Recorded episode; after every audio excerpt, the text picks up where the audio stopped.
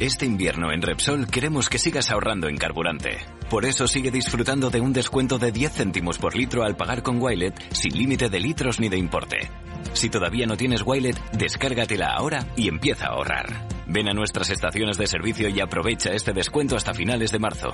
Más información en Repsol.es. Nordea Asset Management le ofrece la noticia ISR del día. Las energías renovables ya superan al gas en la generación eléctrica en la Unión Europea. La energía solar y la eólica han supuesto el 22%, superando al gas por primera vez en la historia, que ha supuesto un 19%, en un sector en el que sigue primando la energía hidráulica, que supone un 32%.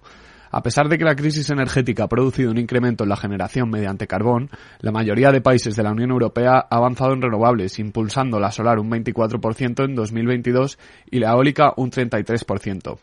El desafío al que se han visto sometidos los países de la Unión Europea este año ha dejado sobre la mesa ciertas evidencias, como que la reducción de la demanda unida a un aumento significativo de la generación eólica y solar puede sustituir por completo a los combustibles fósiles en el sector eléctrico.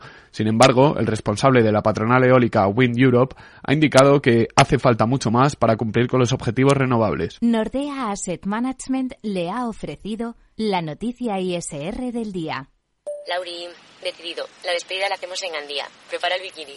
Lauri, que en Gandía vive el ex de Jesse. Que nos vamos a Málaga. Lauri, que no. Que dan mal tiempo. A Bilbao. Pinchos y party.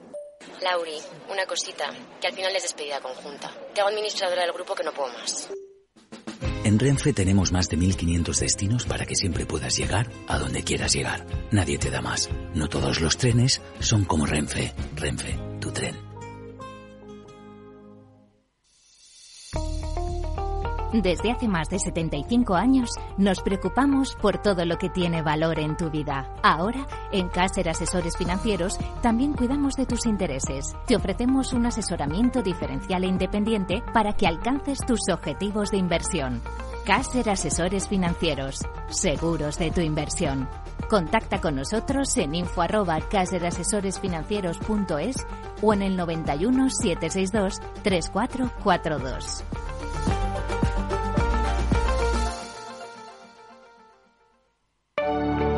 En Arquia Banca nuestros clientes son lo primero, por eso les ofrecemos soluciones de inversión personalizadas y adaptadas a su perfil de riesgo. Nuestro método, diseñamos una estrategia a largo plazo, combinando fondos consolidados y diversificados tras realizar un exhaustivo análisis de los mercados y las tendencias globales.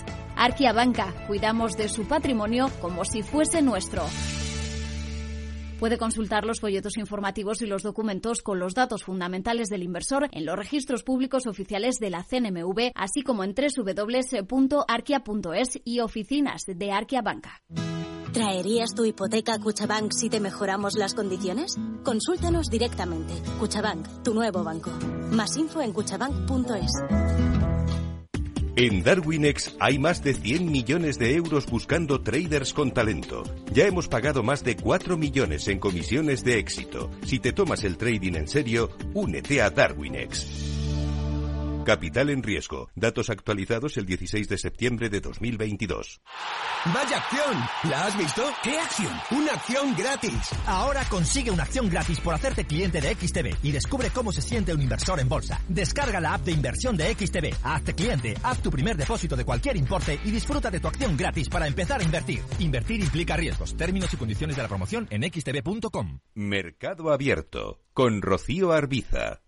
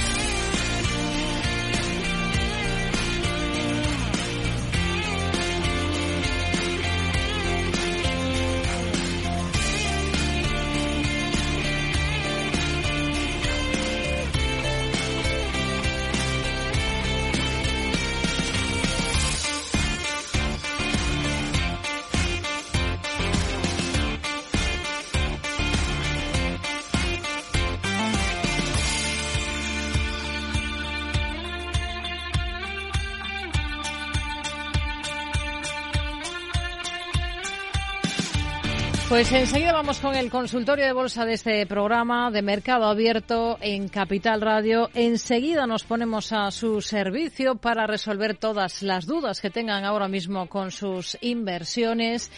Lo primero de todo, hemos visto una jornada que en el caso español, en el caso del IBEX 35, ha permitido al IBEX eh, terminar por encima de la cota de los 9.000 puntos, en 9.034 enteros para ser exactos, después de recortar esta jornada de martes un 0,17%. En todo caso, la bolsa española cierra su mejor mes de enero desde el año 2001. Hemos visto una jornada en la que dentro del selectivo, en la que dentro del IBEX ha destacado ese mal comportamiento que han experimentado los títulos de Unicaja, una caída superior al 9%, de casi el 9,5%, mientras que ArcelorMittal ha recortado también con descensos superiores a los dos puntos porcentuales. En el lado positivo, en cambio, hemos tenido al Sabadell con una subida del 3,49%, acción a energías, acción a renovable, que ha repuntado algo más de un 2%. Enseguida miramos al análisis de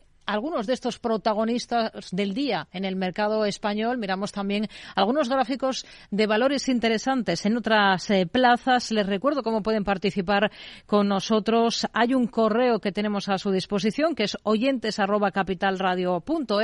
También hay un número de teléfono al que pueden llamarnos si quieren intervenir. Es el 91 283 33 33 o nos pueden ir dejando notas de audio a través de WhatsApp en el 687 050 600 687 050 600.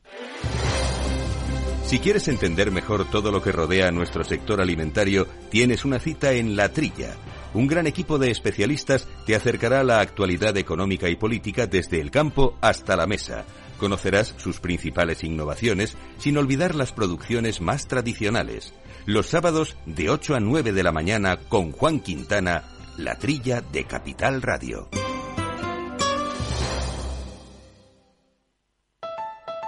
Escucha cada jueves, a partir de las 11 de la noche, en Líderes Globales, las entrevistas que Raúl Castro nos trae desde Florida.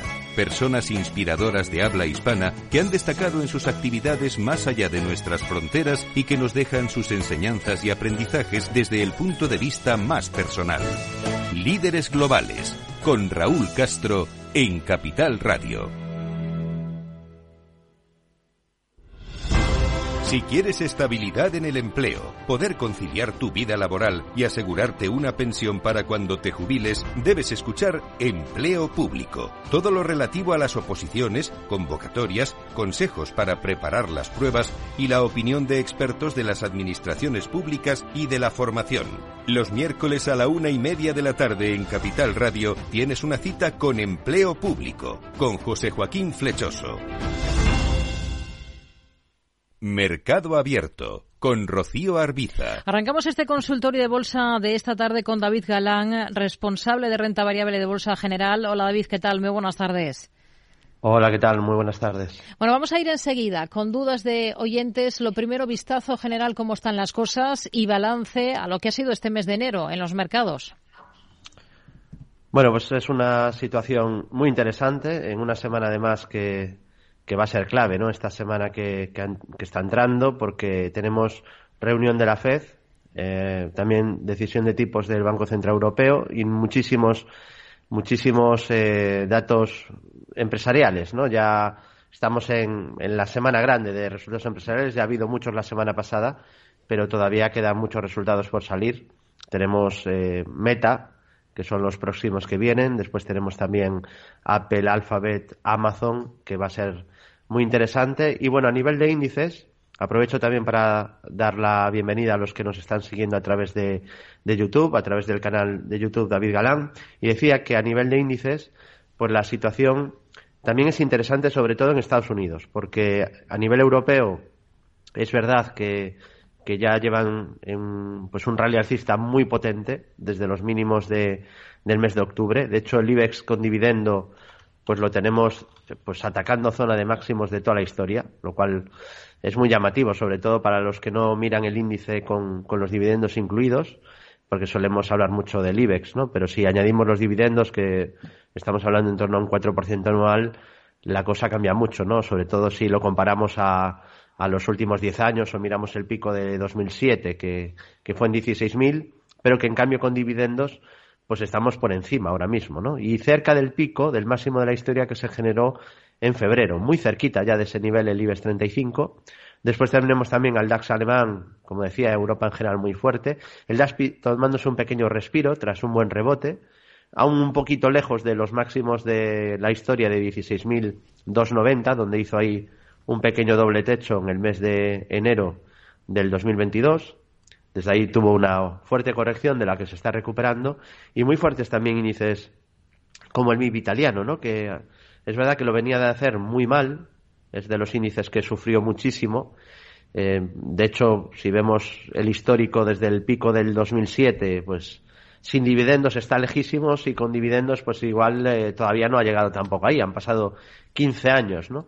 Pero ahora en el corto plazo ha desplegado una fuerte subida tras una figura de doble suelo que generó en octubre del año pasado y está imparable, ¿no? Porque a diferencia de lo que decía antes de que el DAX ha tomado un pequeño respiro, vemos que el MIP no para de subir. De hecho, está marcando nuevos máximos del último año. Y el caso del FTSE también es muy interesante porque también está atacando máximos de toda la historia. De hecho, con dividendos está en subida libre. Y luego en Estados Unidos, donde decía que sí que eh, un poco el titular que decía antes de que estamos en semana clave, va sobre todo por, por Wall Street, no tanto por el Dow Jones, sino por lo que luego comentaré del S&P y el Nasdaq.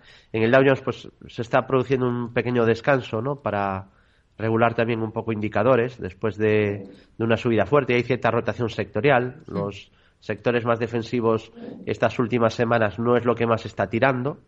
En todo caso, pues también lo tenemos en clara tendencia alcista de corto plazo, aunque con todavía bastantes resistencias por el camino. La primera de ellas serían los 34.712 y luego tendríamos también los 34.000, eh, perdón, 35.492, 35.824 y luego los máximos de la historia, que no están tan lejos tampoco, 36.952.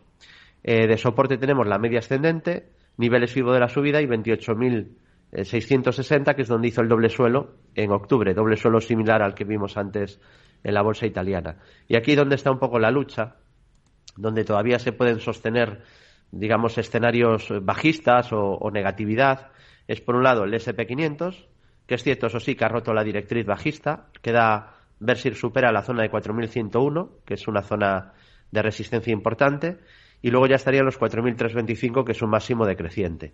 Y soportes, pues tendríamos los 3.764 o niveles de 3.491 y luego 3.233. El Nasdaq 100 es el más volátil de todos, habitualmente, beta más alta, acciones de larga duración, eh, sufrió muchísimo, es realmente la parte del mercado que donde sí que ha habido una crisis de verdad, de las duras. También es cierto que era la zona que más había subido.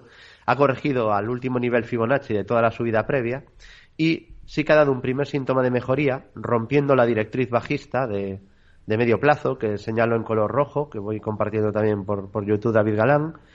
Y soporte, pues tendríamos en el mínimo que marcó en, a finales de diciembre, 10.671 puntos, y después los mínimos del 13 de octubre, que en general son soportes importantes en muchos valores, ahí se generó una envolvente alcista en muchos índices, en 10.440, que además, como decía, coincide con el último nivel de, de, Fibonacci o de corrección proporcional. Ha atacado la, la zona de máximo anterior, incluso la ha llegado a superar en intradía, que era esa zona que decíamos de 12.166. Veremos si confirma la ruptura de esa zona, pero está dando ya pasos de mejoría. Y luego ya le quedaría niveles de 13.720. Le queda, ya digo, romper a cierres esa zona con la que ha chocado, esa zona de 13.000, perdón, de 12.200 aproximadamente, un poco por debajo.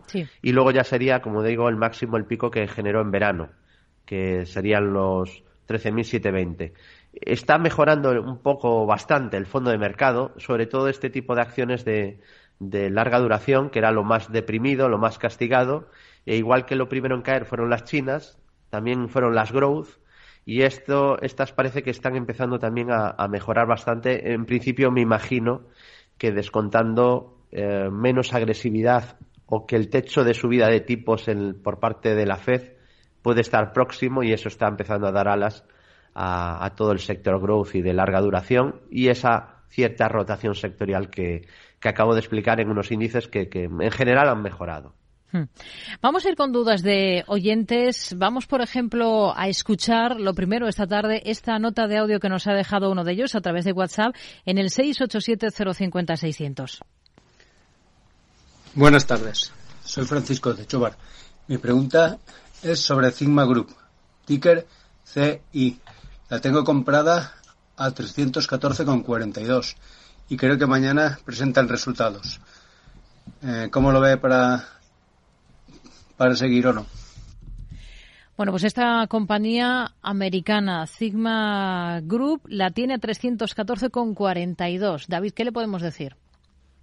Bueno, compañía del sector de salud, seguros médicos, que pues ha tenido un poquito de todo, ¿no? En general, bien, ha sido muy buen comportamiento. Eh, es un título que, que ahora es verdad que está descansando un poquito. En general, no parece pues que sea esto un cambio de tendencia por análisis técnico a día de hoy. Es un, descanso de momento. Eh, la media de 200 sesiones es una zona de soporte importante. Tuvo un mal comportamiento eh, a finales de 2021, pero a partir de ahí rompió la media 200 y pues lo que solemos decir siempre, ¿no? Cuando se rompe la zona de la media por la parte alta, la media 200 se gira al alza y puede pasar a ser zona de soporte clave. Entonces tenemos la media en fase ascendente como zona de soporte y mientras la media esté en fase ascendente, de momento pues no hay ninguna señal de, giro ni de cambio de tendencia. Tiene una primera resistencia, pero ha tenido, ya digo, cierta corrección. El comportamiento relativo ha empeorado un poquito, dentro de lo que decía de una gran tendencia alcista de largo plazo de fondo. Una compañía que, pues, quedó con muy buen aspecto, ¿no? Una vez que superó la resistencia clave que tenía de, de medio largo plazo, que chocó con ella en muchas ocasiones desde 2018 hasta principios de 2021. Claro, estamos hablando de una consolidación de, tres años justo, tres añitos justos, ¿no? Además, en una figura de, típica de cambio de tendencia, bueno, en este caso es de continuidad, pero suele ser de cambio. Lo que pasa es que este es un hombro cabeza invertido de continuidad. El hombro cabeza invertido siempre es alcista, pero alguna vez puede ser también de continuidad alcista. Ya digo, puede ser de cambio de tendencia de bajista alcista pero también puede ser un descanso para seguir subiendo. Y eh, se activa el objetivo, está más que cumplido, y es un objetivo que, bueno, se, obviamente como analistas técnicos cada vez que hablábamos de este valor se, se marcaba, se reflejaba, y ahora, bueno, pues es verdad que no tiene ya ese, ese objetivo enorme en el horizonte, está ya muy cumplido, pero el escenario de continuidad de momento es el que está imperando, ¿no? A la espera de ver, pues si hay deterioro rompiendo la media, o intento de volver a máximos superando 3.18,20. De momento, bueno, pues un valor muy fuerte alcista de un sector que se ha visto beneficiado, ¿no? En general desde que estalló la crisis sanitaria, aunque en una primera instancia bajó muchísimo, no sé muy bien por qué, pero bueno, por pánico, ¿no? Más que nada, luego ya vinieron los, las reflexiones y se entendió que al valor no le venía mal y vino una subida muy fuerte, tanto que pasó de 113 a 340, es decir, este valor se ha triplicado desde los mínimos de marzo de 2020, ¿no? Que es, es quizá demasiado, eso sí, el ritmo ¿eh? de, de subida y no le vendría mal eh, pues cierta consolidación porque ahora eh, al principio no tanto pero el último tramo de subida está siendo bastante vertical no ha cumplido muy bien el escenario más probable pero ahora pues tampoco le vendría mal algún descanso pero lo que decía que la tendencia es alcista y de momento no hay ninguna señal de giro primer soporte lo tendría en 288 dólares después 272 dólares o después, por ejemplo, niveles de 238,36. Hmm. Vamos con un correo que nos envía Iñaki de Bilbao y apunta a dos nombres. Uno en el mercado español, Robi. Tiene una posición ya a 36,7, perdón, a 38,76. Pide su opinión, soportes y resistencias en Robi. Y la otra es en Estados Unidos, eh, Shopify, dentro a 49,11. Lo mismo, pide su opinión y pregunta si tiene un hombro, cabeza, hombro activado y con qué objetivo. Vamos primero con la española, si le parece, con Robbie. Bueno, Robbie es una acción muy, muy castigada, que en una primera instancia pues también le benefició el, estallido de, la crisis sanitaria, porque además llegó a un acuerdo muy interesante con Moderna, uno de los mayores fabricantes de vacuna. Lo que pasa que aquí, como ha pasado, hemos tenido la verdad bastante lío a nivel sectorial y si no se está encima del mercado estos dos o tres años son para haberse quedado un poco mareado o, confundido, ¿no? Porque ha habido bastantes rotaciones sectoriales, porque la crisis sanitaria lo, lo, movió todo mucho, lo removió todo mucho, ¿no? Ha habido compañías primero beneficiadas y otras perjudicadas y luego pues las que más estuvieron favorecidas por esa situación puntual y crítica, luego pues volvieron a una cierta reversión a la media, tanto a nivel de precio como a nivel de beneficios. Una cosa tiene consecuencia con la otra, ¿no? Entonces Robbie es de las que fue muy beneficiada en ese primer, en esa primera fase de la crisis, pero ahora que se descuenta que quizá ya no se consumirán tantas vacunas, pues eso le está afectando, igual que le pasó a Moderna, ¿no? Su socia en este sentido. Entonces, bueno, es una compañía que no obstante hay que tener en cuenta que es una compañía que iba creciendo a un buen ritmo.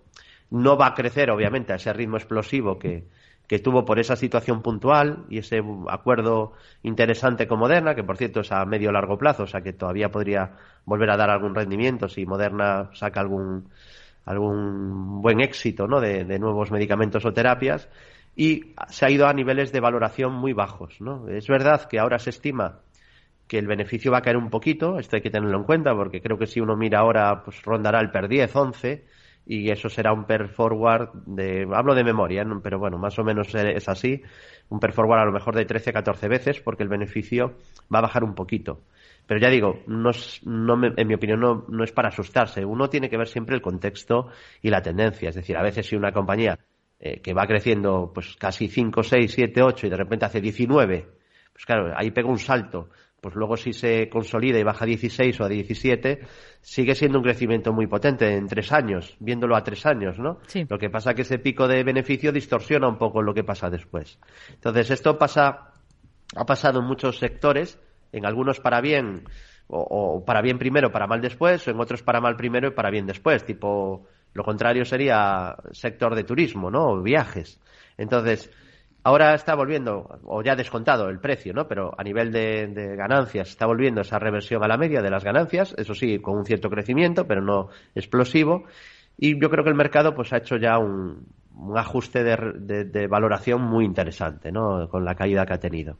Ahora pues está intentando rebotar, ha generado cierto suelo en la zona de 35, incluso pues ahí podemos ver una especie de, doble suelo, y eh, tiene resistencia, eso sí, la más importante, en la zona de la media 200 sesiones, que está en fase descendente y probablemente costará romper ese nivel. O, es lo probable, no sabemos, a lo mejor llega ahí, deja un gap y lo rompe como si fuera mantequilla, pero lo normal es que cueste romper la zona de la media y si luego la supera, pues le puede pasar lo de Vidrala, ¿no? Que, que, luego puedan venir fuertes subidas o recuperación. La media de 200 sesiones pasa por 43 euros y luego tendría resistencia en máximos decrecientes, 41.20 sería el primero, más importante luego 46.72, después también 52.65, es decir, el camino está minado, lleno de resistencias, pero bueno, por algo se empieza y parece haber generado cierto soporte en exactamente en la zona de 35 con, con 20 euros. 35 con 20 es un primer soporte. Sería negativo, obviamente, perderlo porque es un intento de, de rebote y perderlo pues apuntaría quizá a riesgo de más caídas. Pero ya digo, intento de rebote tras caídas ya muy duras, eh, que es verdad que vienen tras subidas muy verticales. Y bueno, veremos en qué queda este intento de recuperación, donde la media de 200 sesiones marcará pues si solo es un rebote o si puede ir más allá y haber una reestructuración alcista en caso de que la supere. Hmm. Bueno, Shopify, ¿no? Shopify es la otra compañía, la tenía 49 con 11, creo recordar. Vale, bueno, prácticamente al precio al que está ahora, ¿no? Eh, es una compañía que, que, está intentando el rebote.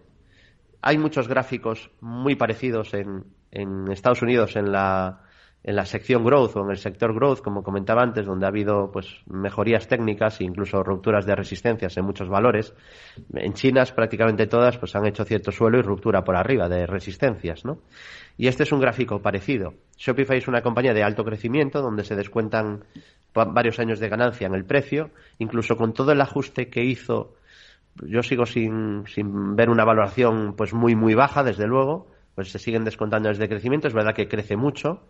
También aquí, pues un poco lo que decía antes, ha pasado de beneficio explosivo a ver un poco más la, a volver un poco a la normalidad, dentro de que es una compañía growth, después de, la crisis sanitaria estamos volviendo a la normalidad y, y esos, eh, esas proyecciones un poco de, de, subida brutal para todos los sectores beneficiados, pues se ha rebajado un poco la euforia ahí, ¿no?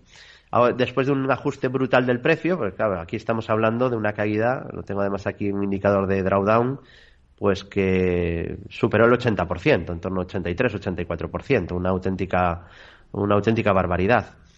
Y por fin, pues parece haber al menos a corto plazo, haber hecho un suelo, ya digo al menos de corto plazo, una vez que ha roto la resistencia, que podría ser, como sugería el oyente, una especie de neckline de una especie también de hombro calzón hombro invertido o al menos una taza con asa, ¿no? En cualquier causa, en, cualquier caso, ¿no? El beneficio, el objetivo que se habría que marcar sería el mismo, con lo cual no cambia mucho.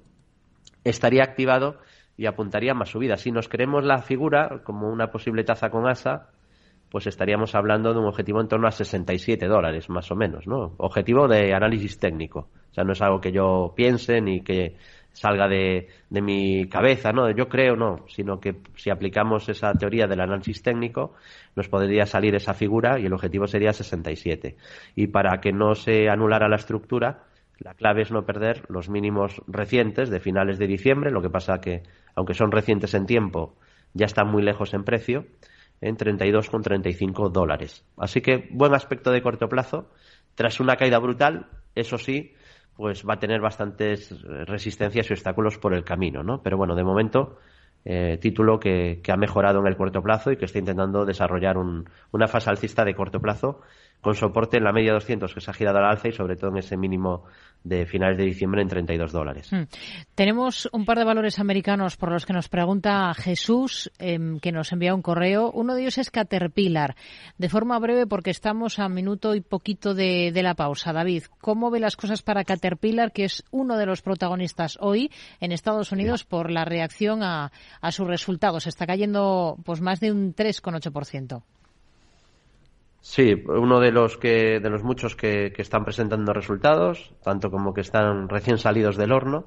Efectivamente, la primera reacción es de corrección, pero bueno, hay que verlo con contexto, ¿no? Venía de, de una subida potente, de una subida importante, y por eso, pues este este ajuste también, ¿no? Porque no es que digamos que el mercado intenta siempre ajustar o descontar expectativas porque no es que los resultados hayan sido horribles, bueno, el beneficio sí que ha caído un 29, pero los ingresos crecieron un 20%, que no está nada mal, y eh, bueno, pues había ido a niveles de máximos de toda la historia. Hmm. Que el otro día hacía un vídeo reflexionando sobre esto, ¿no? Sobre que este mercado super bajista, según una gran mayoría de inversores, es muy raro.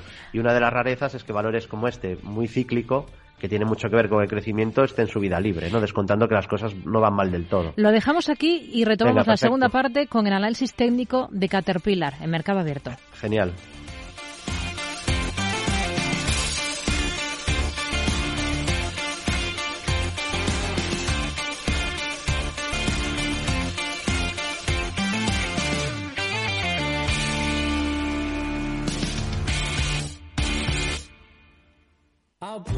Nike, Boomerang, Puma, Under Armour, Quicksilver, New Balance, Asics, Mountain Pro, Columbia, Roxy y Billabong.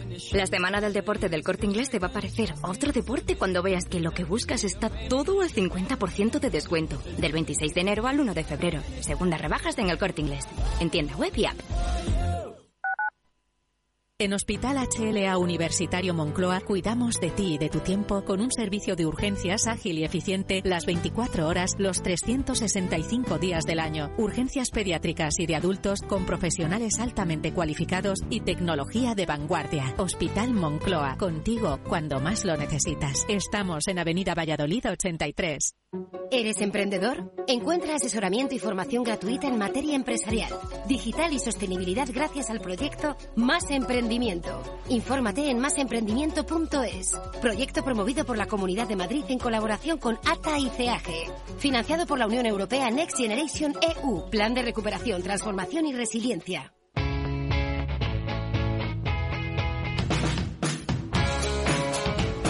La economía despierta. Capital Radio.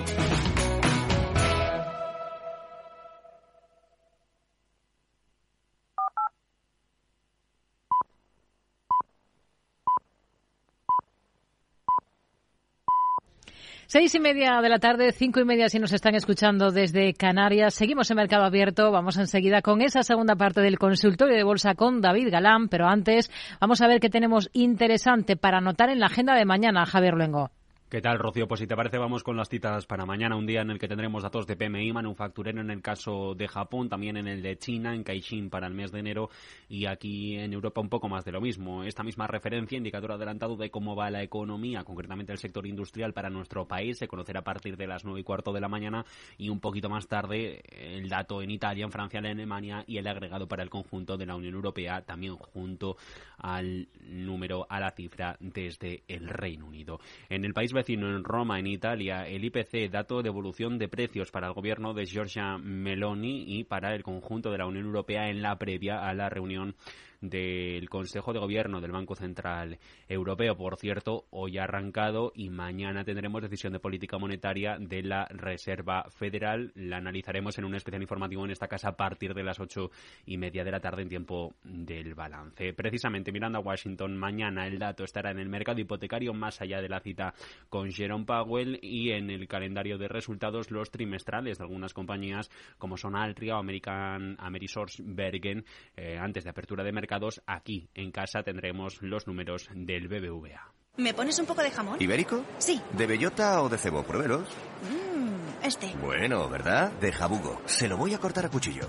En la charcutería de Hipercor y el supermercado El Corte Inglés te ofrecemos los mejores jamones, embutidos, quesos y fiambres con la mejor atención y ahora con hasta 25 euros de regalo. Charcutería del Corte Inglés. Toda una experiencia. Todo ok. Tienes una salud de hierro, Miguel. Gracias, doctor. Desconecto, que tengo una reunión de trabajo. En Orange reinventamos nuestras tarifas Love Empresa. Ahora incluyen cosas tan importantes para tu negocio como la salud. Por eso te ofrecemos Orange Salud con Mafre. Llama ya al 1414. Las cosas cambian y con Orange Empresas tu negocio también. Orange. Mercado Abierto con Rocío Arbiza.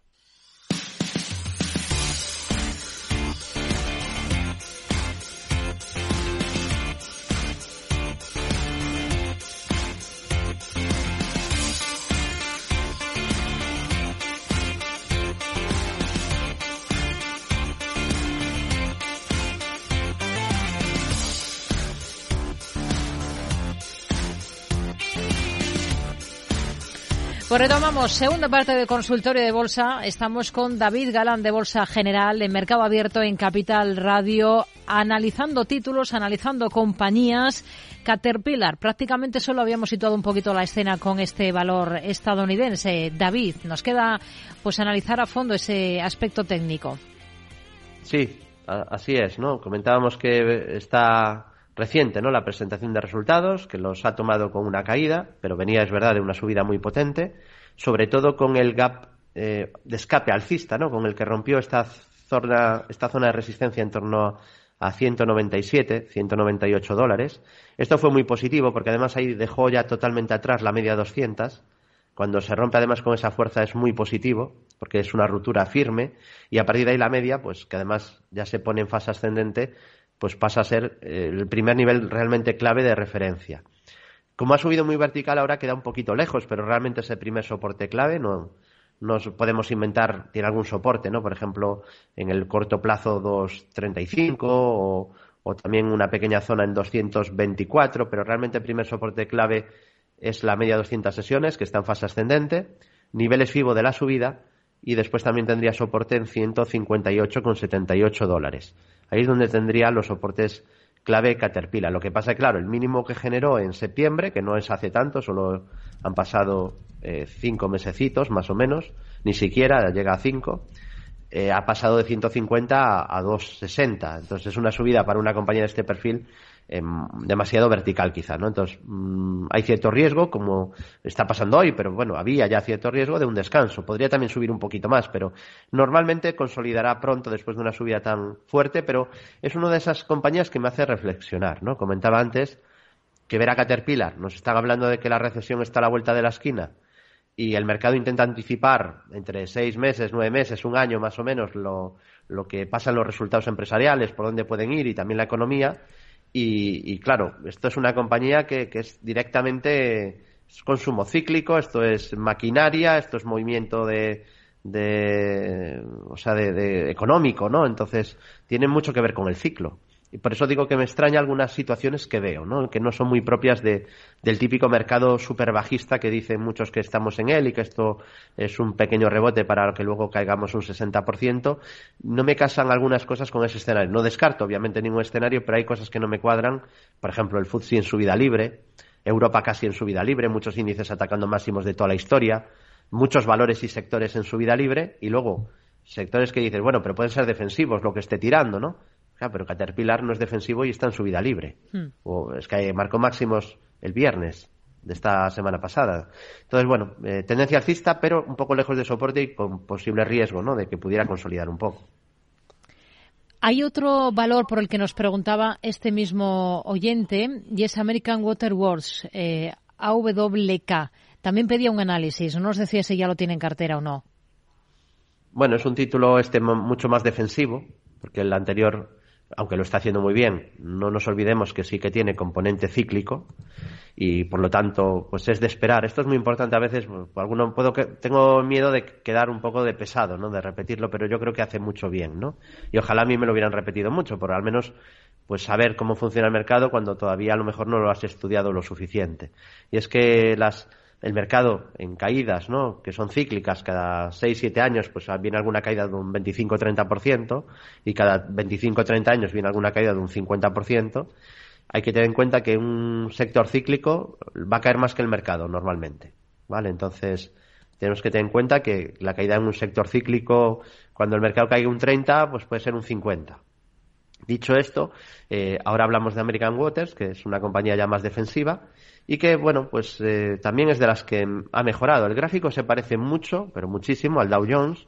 Lo tenemos con, con una superación, superó moderadamente el máximo anterior de, de verano.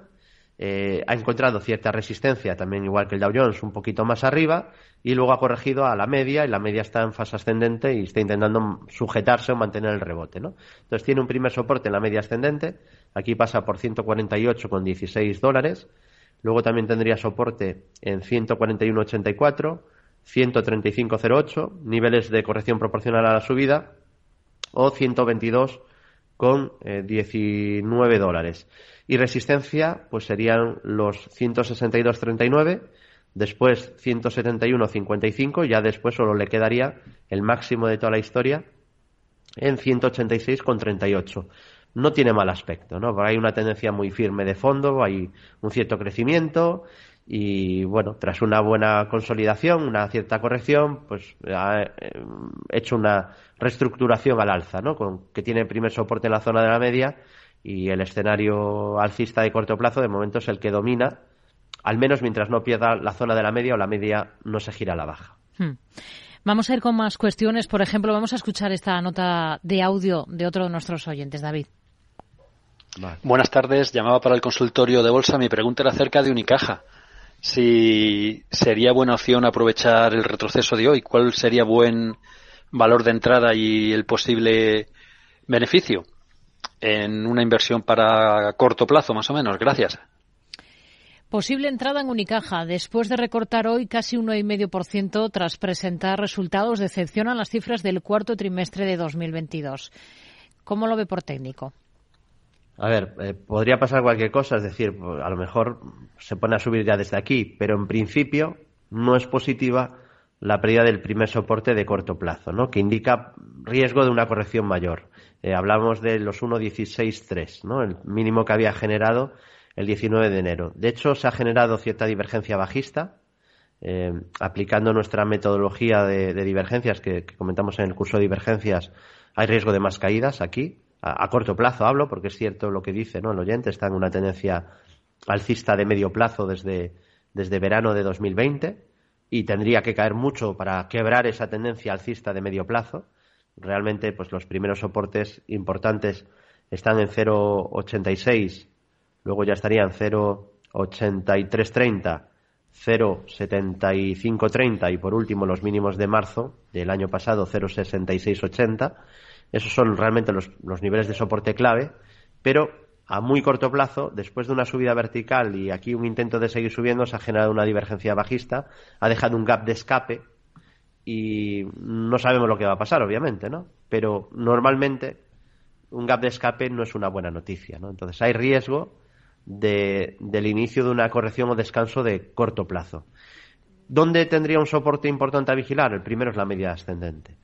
¿Va a caer hasta ahí? Pues no, lo sabe nadie, pero tampoco pasaría nada grave ni nada rarísimo si el valor se va a buscar un apoyo cercano a la media, ¿no? Entonces tiene un primer soporte en 0,98 y sí que ese gap con, volumen y, y en zona de máximos y con divergencia bajista, a mí me haría, ya digo, cada inversor debe tener su método y tomar decisiones en base a su, a su método. Yo siempre recomiendo que primero hay que formarse y luego seguir unas reglas muy claras de entrada y salida, no operar por opiniones de nadie, ni siquiera la mía, porque yo mismo no opero por mis opiniones.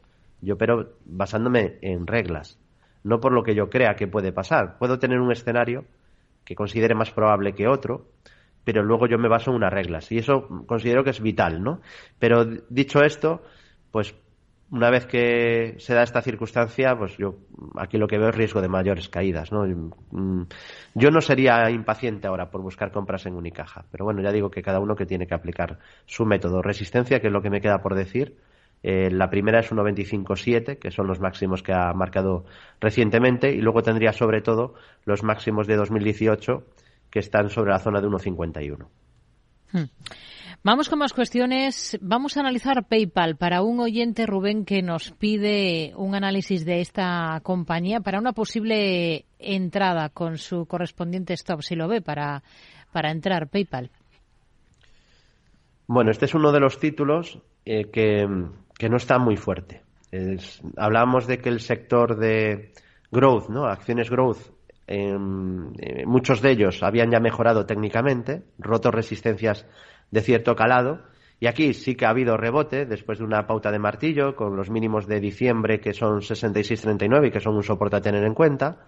Tampoco está mal que está intentando generar un campamento base más arriba y es donde me marca el algoritmo el primer soporte en 75.90, pero eh, es cierto también que no ha roto el primer obstáculo. El primero es la zona de la media descendente. Ha chocado con él, con esa zona ya un montón de veces. Fracasó en cada intento que, que, bueno, cada vez que lo ha intentado. Y ahora mismo está otra vez ahí, intentando romper la zona de la media. Hablo de zona, no de un punto al tic. ¿eh? La media siempre hay que tomarla como si fuera una goma elástica hmm. y en un techo de cristal. Entonces, está chocando con ella. Tiene primer obstáculo serio en el máximo de creciente anterior en el último ataque a la media, 92,62 dólares, y luego tendría el máximo de agosto, 103,03.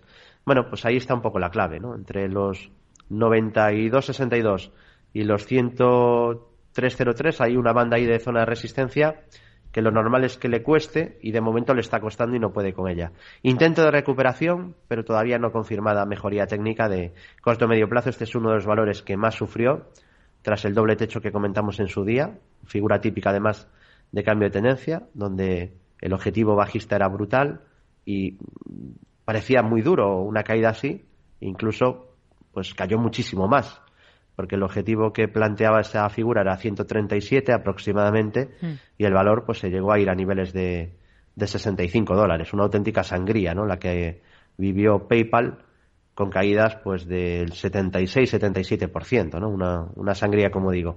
Y ahora intento recuperación, sí que al menos es positivo, que lleva sin caer pues un año, bueno, aún no, unos 8 o 9 meses, está consolidando, pero en esos ataques a la media todavía no ha, fructificado ninguno. Si rompiera la zona media con claridad, sí que tendríamos ya un primer síntoma claro de mejoría en el valor.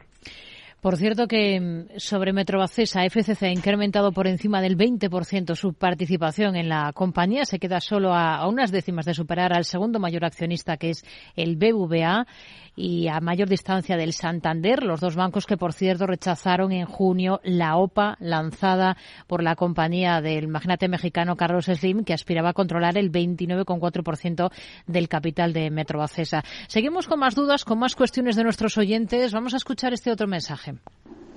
Buenas tardes. Mi pregunta era para, para el analista por, por Tesla, eh, compradas a, a 130 eh, y también eh, Apple y Nvidia. Apple y Nvidia no. Ah, bueno, Apple sí, las tengo compradas hoy y Nvidia las tengo compradas a 195. Muchas gracias. Tres valores que tienen cartera del mercado americano. Vamos a comenzar por Tesla y esa posición a 130, David. Vale. Bueno, en el caso de, Tesla, pues es una compañía que, que, por fin no ha tenido ahora un buen rebote, pero claro, es un rebote que viene tras una caída muy dura y claro, el problema es que las resistencias, como ha caído muy fuerte, quedan todavía muy arriba, ¿no? Pero bueno, ya digo, por algo se empieza, la recuperación es potente, que es como se debe de... Siempre es muy positivo la manera en la que se sube. No es lo mismo subir ahí muy poquito a poco, que indica poca fuerza, que cuando se produce una subida potente vertical, que indica opciones de, que pueda tener algún, alguna probabilidad de éxito, ¿no? Esa subida. Entonces, el problema aquí es que todavía tiene intactas todas las resistencias.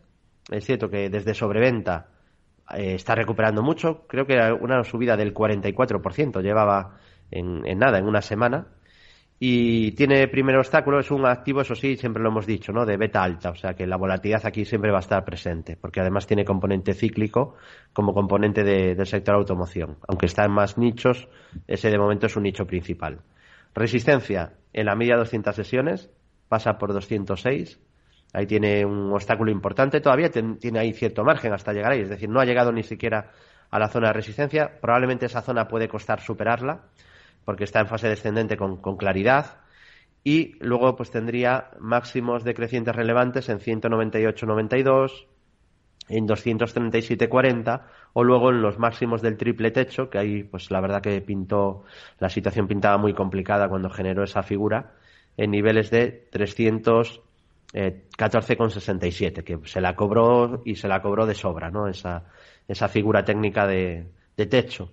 Entonces, bueno, fase de recuperación, desde sobreventa rebote muy fuerte. Veremos si es el inicio de, una reestructuración al alza, pero es cierto que, todavía no ha roto resistencias clave. La estructura todavía no es alcista en este título. Sí que, bueno, hay una recuperación fuerte y a nivel de fundamentales hubo una contracción del múltiplo muy potente, porque claro, la contracción del múltiplo del PER más potente que se puede dar es cuando el valor baja mucho y el beneficio sube mucho. Bueno, pues eso es lo que ha pasado en Tesla. El beneficio ha seguido subiendo mucho, y el y en cambio el valor ha caído mucho, con lo cual el múltiplo se ha contraído muchísimo. De hecho, ha llegado a tener un per forward de 20 veces Tesla. Eso es nunca visto. Ahora sí que ya vuelve, eh, a, ha subido bastante, porque de 100 ha pasado a 172. Pero una compañía que ya digo, descontaba muchos años de crecimiento y ahora ya no descuenta tantos. ¿eh? O sea que si se, si se diera ese crecimiento esperado, pues la valoración no parece ninguna barbaridad. Lo digo porque a veces yo, no sé si es que no se miran los datos cuando se opina y se habla, porque entiendo que a, a per mil, pues se podía decir, bueno, pues es que claro, era lógico que cayera, burbuja. Sí, pero es que desde per mil se multiplicó por 80. Entonces, de hecho está muy por encima ahora de cuando estaba per mil. No podemos contar el relato porque sería mentir de, bueno, es que esto era una burbuja obvia, entonces el PER está muy alto y tenía que caer y ha caído. No, no, no ha caído. Desde per mil el valor ha subido muchísimo está cayendo desde que el PER está más moderado, porque ahora se está descontando menos crecimiento. Veremos lo que pasa en los próximos años, pero es verdad que los últimos resultados, con un crecimiento que obviamente se tiene que ir moderando, por el tamaño que tiene la compañía, pero el crecimiento sigue siendo muy potente. Así que bueno, ha entrado dinero, parece, después de esa contracción del múltiplo tan tremenda, pero técnicamente todavía tiene resistencias a superar y todavía sigue en tendencia bajista, a la espera de o bien que forme un suelo o bien que rompa resistencias. Hablaba también de, Apple, que la había comprado hoy, si no me equivoco, y de Nvidia a 195 dólares. Bueno, Apple ha recuperado muy bien tras perder un soporte. A veces esto también ocurre, ¿no? Se pierde un soporte y luego el valor se reestructura. Pero es cierto también que todavía no ha confirmado mejoría. Está justo en la resistencia. Hay otros títulos que sí han roto ya sus, sus resistencias, pero es verdad que dentro de lo que serían acciones muy grandes, Muchas de ellas, salvo las primeras en caer, por ejemplo Netflix, pero muchas de las que han caído de las grandes no han roto todavía resistencias clave, que quizá es lo que falta ese empujón, ¿no? De esas grandes también para índices como el SP. Entonces, está justo en la zona de la media, que está en fase descendente, en gráfico diario. Es una zona de resistencia importante. Las otras veces chocó con ella y no y fracasó, pero cuantas más, más veces se ataque una, una zona de resistencia, más posibilidades también tiene de, que acabe rompiéndola. Entonces, bueno, mm, no está en una zona, digamos, de camino despejado ahora mismo, porque está justo en la resistencia. Si la supera, vuelve a mejorar mucho el gráfico. Y tiene resistencia, aparte de la media, en niveles de 150,92 dólares, 153,59 y 157,24. Luego es verdad que todavía tendría la bajista de medio plazo, pero rompiendo la media con claridad y estos máximos decrecientes que fue dejando en los últimos ataques en la media, el camino mejoraría, el, gráfico mejoraría mucho, el camino quedaría más despejado para intentar volver a máximos. Y el soporte, son los mínimos que generó, ¿Mm? estaría en niveles de 124,17. De hecho, en gráfico semanal, que creo que aquí es interesante comentarlo, eh, el valor sí que estiró un poquito la cuerda por debajo de la media. Era la primera vez en muchísimos años que se situaba claramente por debajo de la media estamos hablando al menos desde 2009, o sea, una barbaridad en gráfico semanal, estiraron un poquito la cuerda, pero ahí dejó una pauta de martillo poco, un poquito después, un poco por debajo de la media, que se estaba aplanando y se ha vuelto a poner por arriba, ¿no? Entonces, a lo mejor puede ser simplemente una pasada un poco de frenada de, soportes para intentar subir, pero es cierto que aquí todavía no se ha roto resistencia clave y quedaría envidia, ¿no? Sí. Para una posición en 195. Vale, Nvidia es una compañía growth, sector semiconductores, que es un sector bastante cíclico. Por eso cuando andaba el valor por aquí arriba a 300, que luego aún subió algo más, pero decía que en este tipo de sectores hay que ser prudentes cuando han subido verticales porque son sectores cíclicos y por tanto hay que tener en cuenta si ya la mayoría de valores no pueden subir de manera vertical todo el rato, los cíclicos eh, ya sabemos que de vez en cuando vienen caídas muy duras. Por lo tanto, quizá conviene ser paciente y no, no caer en el FOMO, ¿no? Cuando un valor cíclico o semicíclico, podríamos decir, sube vertical. Porque sabes que va a dar tarde o temprano oportunidades con caídas de un 30, 35, 40%. Porque es la historia de... Simplemente hay que abrir el gráfico, ¿no? En, en Nvidia, pues la caída de 2018 fue durísima y, no han pasado 10 años, o sea, cada 3, 4 años te vienen caídas duras en sectores como este, ¿no? Ahí pasó de 70 a niveles de, de 29, que fue una caída bastante dura. En esta ocasión ha pasado de 346 a 108, que es otra caída fortísima, y ya digo, es bastante propia del valor y del sector. Y ahora pues está en una fase de recuperación. el, gráfico ha mejorado mucho técnicamente, con ruptura de resistencias, y tiene soporte en la media ascendente, se ha girado al alza, pasa por 156 y luego sobre todo en el mínimo creciente, porque aquí hay sucesión de mínimos crecientes, en 138,84 dólares. Y luego por último estarían los mínimos del 13 de octubre, que ya digo en general pues es un soporte importante en, índices americanos y también en muchas acciones americanas. Y aquí el soporte sería 108,10. Resistencias, ya digo que ha superado muchas, el gráfico ha mejorado, incluso hay casi una especie de, de hombro cabezón invertido, donde la neckline sería ligeramente inclinada a la baja, sería una cosa como esta, voy a ponerla así, un poquito más arriba, ahí está, sería una, una especie de hombro cabezón invertido roto al alza, con lo cual hay posibilidades todavía de más subidas. Ya digo, camino bastante despejado una vez rompió estas resistencias, porque ya la siguiente realmente importante. No significa que se vaya a ir ahí seguro, pero hasta 289,22 no tiene ningún nivel ya probado o testeado como resistencia a vigilar. Así que mejora técnica clara en, en Nvidia y sobre todo mientras no pierda esos, ese mínimo anterior de 138,84. Vamos a saludar a Juan que nos llama desde Tarragona. Hola Juan, muy buenas tardes. Ah, muy buenas tardes. Díganos. Ah, mira, yo quisiera hacerle una pregunta a David Galán respecto a una compañía, respecto a Faes Pharma. con su visión largo placista y trabajando en favor de la tendencia, y quisiera que me confirmara si mis sospechas son, son correctas, si mi planteamiento es correcto.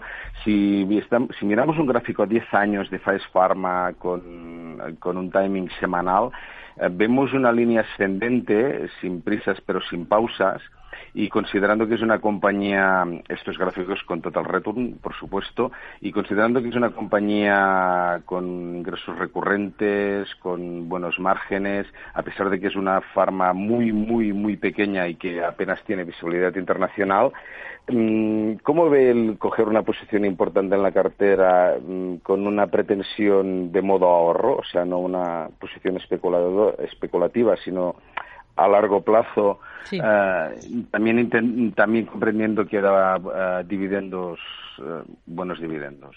Muy bien, gracias Juan, muy buenas tardes. Y gracias, buenas tardes. Faes Pharma, pensando en modo ahorro y pensando en el largo plazo, David. Bueno, a nivel de tomar una decisión de inversión y más si es una posición importante en la cartera, obviamente la decisión tiene que ser muy personal porque al final se va a jugar su dinero. Eh, yo lo que puedo hacer es, un análisis del título, comentar un poco la situación. Es eh, correcto ¿no? lo, que plantea de que hay una tendencia alcista de muy largo plazo, iniciada en el año 2012. y como dice, son 10 años ya de, de subidas. Subidas, es verdad, con muchos altibajos. Mm, es un poco decepcionante, tengo que decir, su comportamiento en los últimos tiempos, porque el comportamiento relativo de FAES no es que sea malo, es muy malo, porque el sector lo ha hecho bien si estuviera dentro de otro sector, yo que sé, el sector semiconductores, pues este comportamiento no sería llamativo, porque pues corrige el sector y entonces el valor pues también puede corregir. Pero aquí hablamos de un valor que sí, que no es un, por fundamentales es una compañía que está por encima de la media, que tiene cierto crecimiento, que lo ha hecho bastante bien, crecimiento en torno a un 10 anual de, de, beneficio, bastante estable, pero eh, sí que aquí lo que vemos es un comportamiento relativo, no sé qué está descontando el mercado, pero, pero en un momento donde muchas farmas lo han hecho espectacularmente bien, pues tipo Vertex o, o eh, tipo Merck o mm, Novo Nordisk, Eli Lilly, o sea, es que hay muchas, ¿no? La verdad que el sector, sobre todo las mejores del sector, lo han hecho espectacularmente bien eh, Gillette Science también lo, se ha recuperado muy bien, o sea, ha habido muchas subidas en el sector. Este título lo ha hecho bastante mal. Es verdad que en España no lo han hecho tan bien como a nivel mundial el sector farma, ¿no? Sí. Entonces, bueno, ahora quizá lo que habría que esperar es a ver si hace algún suelo, ¿no? Si queremos coger al título tras una consolidación larga, una corrección, pues faltaría ver si hace algún suelo de corto plazo. La primera resistencia la tendría en 357 Luego tendría resistencia a la media 200 descendente y en niveles de máximos decrecientes también 368.1 y 381. O sea que mi consejo sí me permite, ¿no? A la hora de, de cuando yo cuando busco eh, compras en un valor que me gusta a largo plazo, normalmente es luego es buscar un buen timing. Cuando el valor me demuestra que está entrando dinero o que activa alguna estructura alcista, que quizá puede ser lo que le falta aquí a, a romper esta estructura bajista de corto plazo, porque en el corto plazo sí que tenemos máximos y mínimos decrecientes. Entonces, y media descendente además, ¿no? O sea que o, que forme un suelo o que rompa la media. Eh, si rompiera la zona de la media descendente, sí que tendríamos aquí una mejoría y quizá pues ahí ya pensar en esa continuidad alcista y en que la directriz se respeta y que puede continuar pues ese, esa tendencia moderadamente alcista, podríamos decir, en la, que, en la que se encuentra desde el 2012, aunque con muchos altibajos y de hecho el máximo de los últimos tiempos se marcó ya en, en, 2020 a principios, es decir, hace más de tres años. que no se supera máximo. Así que cierta debilidad ahora relativa en el corto plazo. Pues nos quedamos con esta visión para esta compañía, para Faes Pharma. David Galán, responsable de renta variable de Bolsa General. Gracias, como siempre, muy buenas tardes. Un placer y muy buenas inversiones.